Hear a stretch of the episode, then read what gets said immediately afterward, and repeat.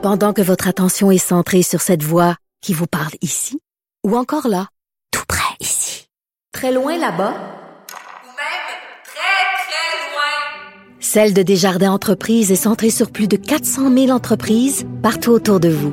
Depuis plus de 120 ans, nos équipes dédiées accompagnent les entrepreneurs d'ici à chaque étape pour qu'ils puissent rester centrés sur ce qui compte, la croissance de leur entreprise. Parce qu'en immobilier, pour être à son affaire, suivez les conseils de nos experts. Via Capital, les courtiers immobiliers qu'on aime référer. Bonne écoute. Cher public, nous vous invitons à prendre place confortablement et à fermer la sonnerie de votre téléphone cellulaire. En cas d'incident, veuillez repérer les sorties de secours les plus près de vous. Bon divertissement. Un, deux, un, deux. OK, c'est bon, on peut y aller. Sophie Durocher. Elle met en scène les arts, la culture et la société pour vous offrir la meilleure représentation radio. Sophie Durocher. Tout un spectacle radiophonique. Bonjour tout le monde, j'espère que vous allez très bien. Moi, en tout cas, je vais très bien. J'ai plein d'invités plus formidables les uns que les autres à discuter, à interviewer euh, pour votre bon plaisir euh, aujourd'hui. Voyez, là, je viens de faire une petite erreur. C'est L'erreur est humaine, hein? je me suis enfargée dans mes mots. Mais l'intelligence artificielle, elle ferait pas ça. Si cette émission-ci était animée sur les, les ondes de Cube Radio par un chat GPT, mettons, là, ou par une voix di- dirigée par l'intelligence artificielle, ce serait parfait, ce serait lisse, lisse, lisse, il n'y aurait pas d'erreur. Mais il n'y aurait pas d'humanité. On y perdrait en créativité, on y perdrait en personnalité.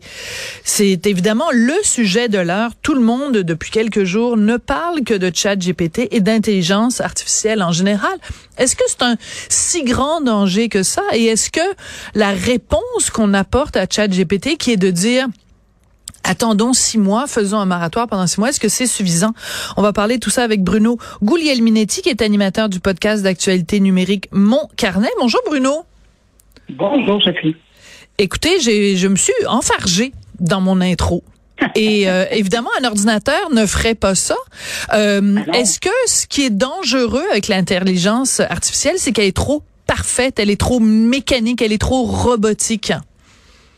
Ah ben parfaite, je dirais pas ça parce que euh, ce qui est intéressant avec l'intelligence artificielle, ben du moins euh, dans son utilisation avec ChatGPT, parce que c'est de ça qu'on parle, euh, quand elle, se trompe, elle se trompe, mais elle affirme des choses. Et si on connaît pas le sujet dont on traite dans notre requête, ben on, a l'impression qu'elle elle a raison et donc euh, on produit euh, des erreurs. Mais par rapport à ce qu'elle connaît, effectivement, elle est très lisse, elle est très parfaite. D'ailleurs, euh, il n'y a rien comme comme oh, comme correcteur orthographique. Euh, Il n'y a rien qui égale ChatGPT parce que vous mettez votre texte là-dedans et elle connaît la grammaire par cœur et euh, arrive à corriger euh, tous vos textes. Déjà, c'est agréable pour ça. Oui, non, tout à fait. Quand je parlais de faire perfection, je parlais plus d'une perfection, euh, euh, disons, de contenu, pas de contenant. Euh, de, le contraire.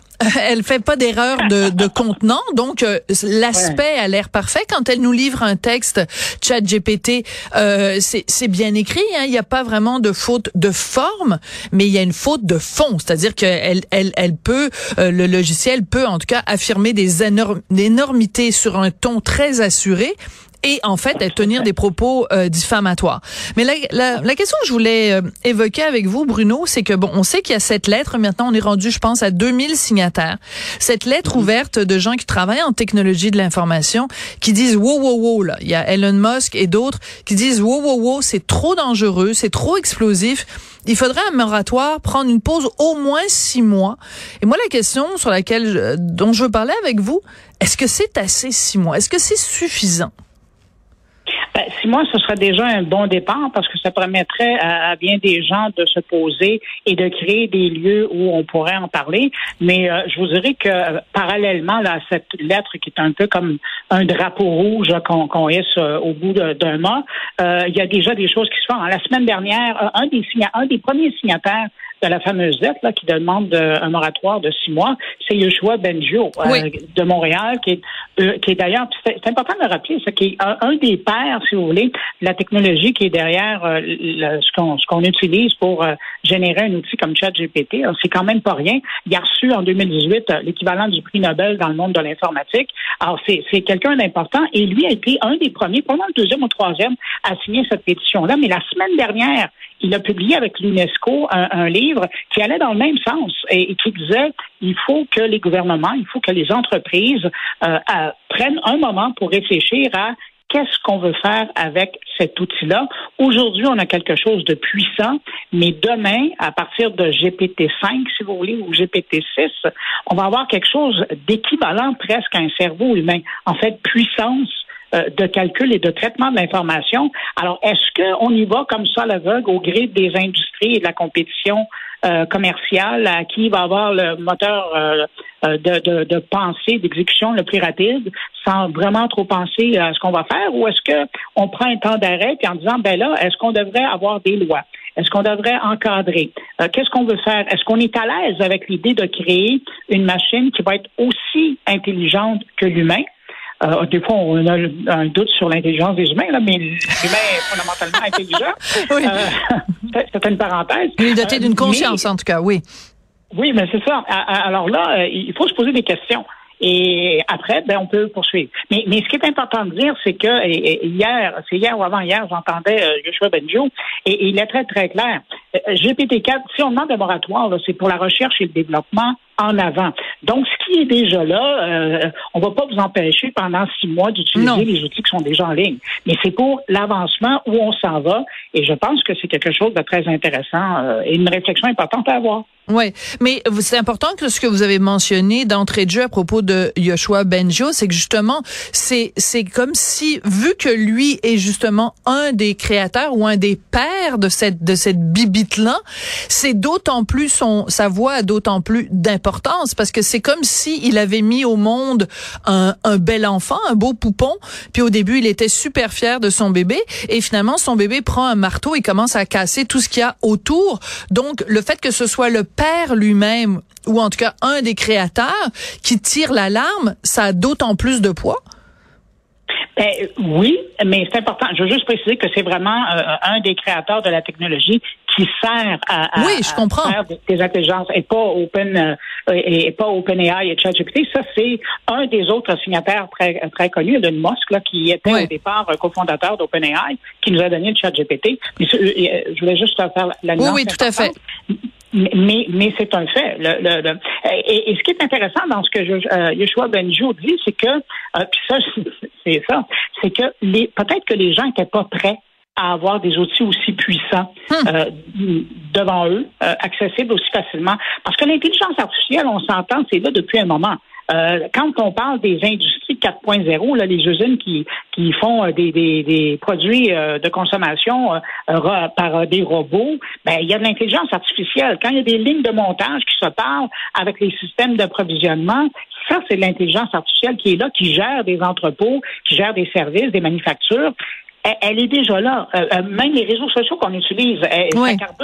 avec des algorithmes. Sauf que là, d'avoir un outil aussi accessible qu'un chat GPT, là, parce que ça personnalise un peu la discussion, euh, peut-être que les gens étaient, étaient pas là. Et, et, quand on regarde ce que ça veut dire comme impact, dans la vie professionnelle, dans l'impact social, dans les impacts euh, politiques même, parce que là, il y a certains États qui utilisent euh, amplement l'intelligence artificielle pour euh, créer du contenu qui vont jusqu'à déstabiliser le, climat social dans, dans, certains pays.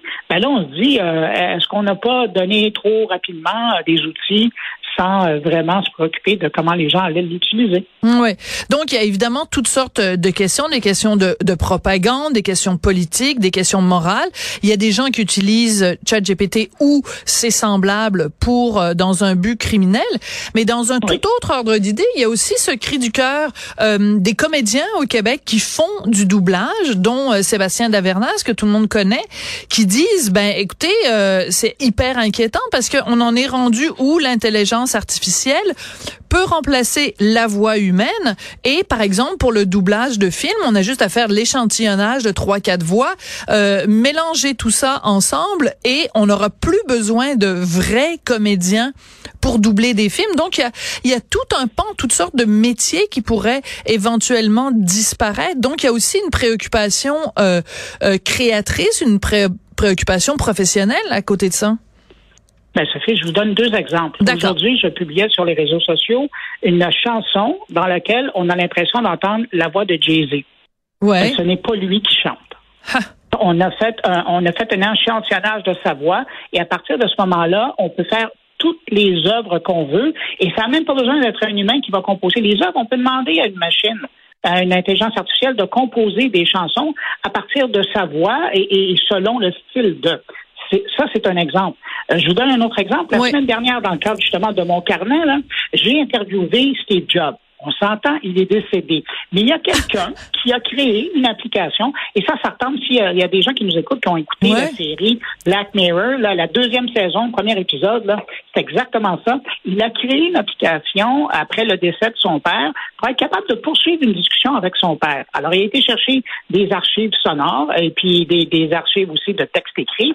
Il a mis ça dans la machine et à partir de ce moment-là, il, il a été capable d'avoir une conversation avec son père. Alors, un petit peu plus tard, il a dit pourquoi je ne sais pas ça avec une personnalité? Et Incroyable. donc, il a rendu, il a créé un Steve Jobs virtuel basé sur tous ses écrits, ses entrevues, ses, ses conférences qu'il a données, ses keynotes. Et euh, il m'a donné des clés de, de, de la voiture et je me suis amusé, euh, en- entre guillemets, euh, pendant un 20 minutes à lui poser des questions, même en français d'ailleurs, et c'est assez amusant de se faire interpeller par Steve Jobs qui dit Ben, Bruno, vous comprenez que, et là, de, de me sortir sa réponse, et je lui ai fait parler de l'intelligence artificielle, euh, de l'installation, du risque de TikTok sur les téléphones et la vie privée. Je lui ai fait parler de plein de choses qui étaient de, de notre temps, d'aujourd'hui, Incroyable. Choses qu'il n'a pas connues de son vivant. Et c'est pour vous montrer jusqu'où on va. Alors effectivement, dans le cas des acteurs, c'est pire encore. Aujourd'hui, là, euh, puis à la fin de l'année, normalement, on pense que ça va être quelque chose comme cinq minutes d'échantillonnage. Mais aujourd'hui, vous prenez 30 minutes d'une voix de quelqu'un et vous êtes capable de générer euh, du- du- de sa voix à, à l'infinité. Oui. Et ce qui fait très peur, évidemment, là-dedans, c'est la frontière qui est en train de s'atténuer entre le vrai et le faux. Parce que aujourd'hui, vous, vous le faites, hein, vous avez fait une, entre, une fausse entrevue, évidemment, avec Steve Jobs pour votre bon plaisir, en étant pleinement conscient de ce que vous faisiez.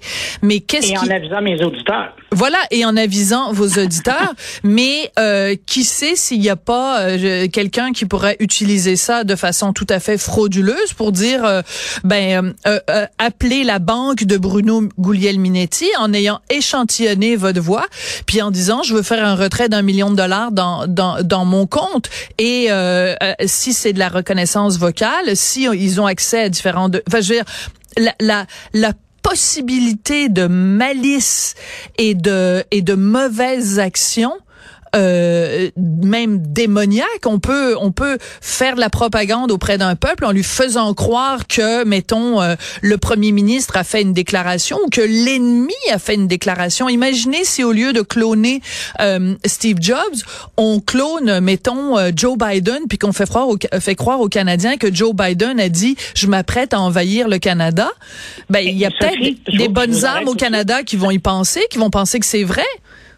Oui, mais je vous arrête tout de suite. Ça a déjà été fait il y a un an, euh, au début du conflit euh, en Ukraine, où il y a des euh, pirates russes qui ont euh, qui ont euh, utilisé l'intelligence artificielle pour générer une vidéo dans laquelle le président de l'Ukraine invitait les soldats ukrainiens à se rendre parce que, soi-disant, le gouvernement avait abdiqué.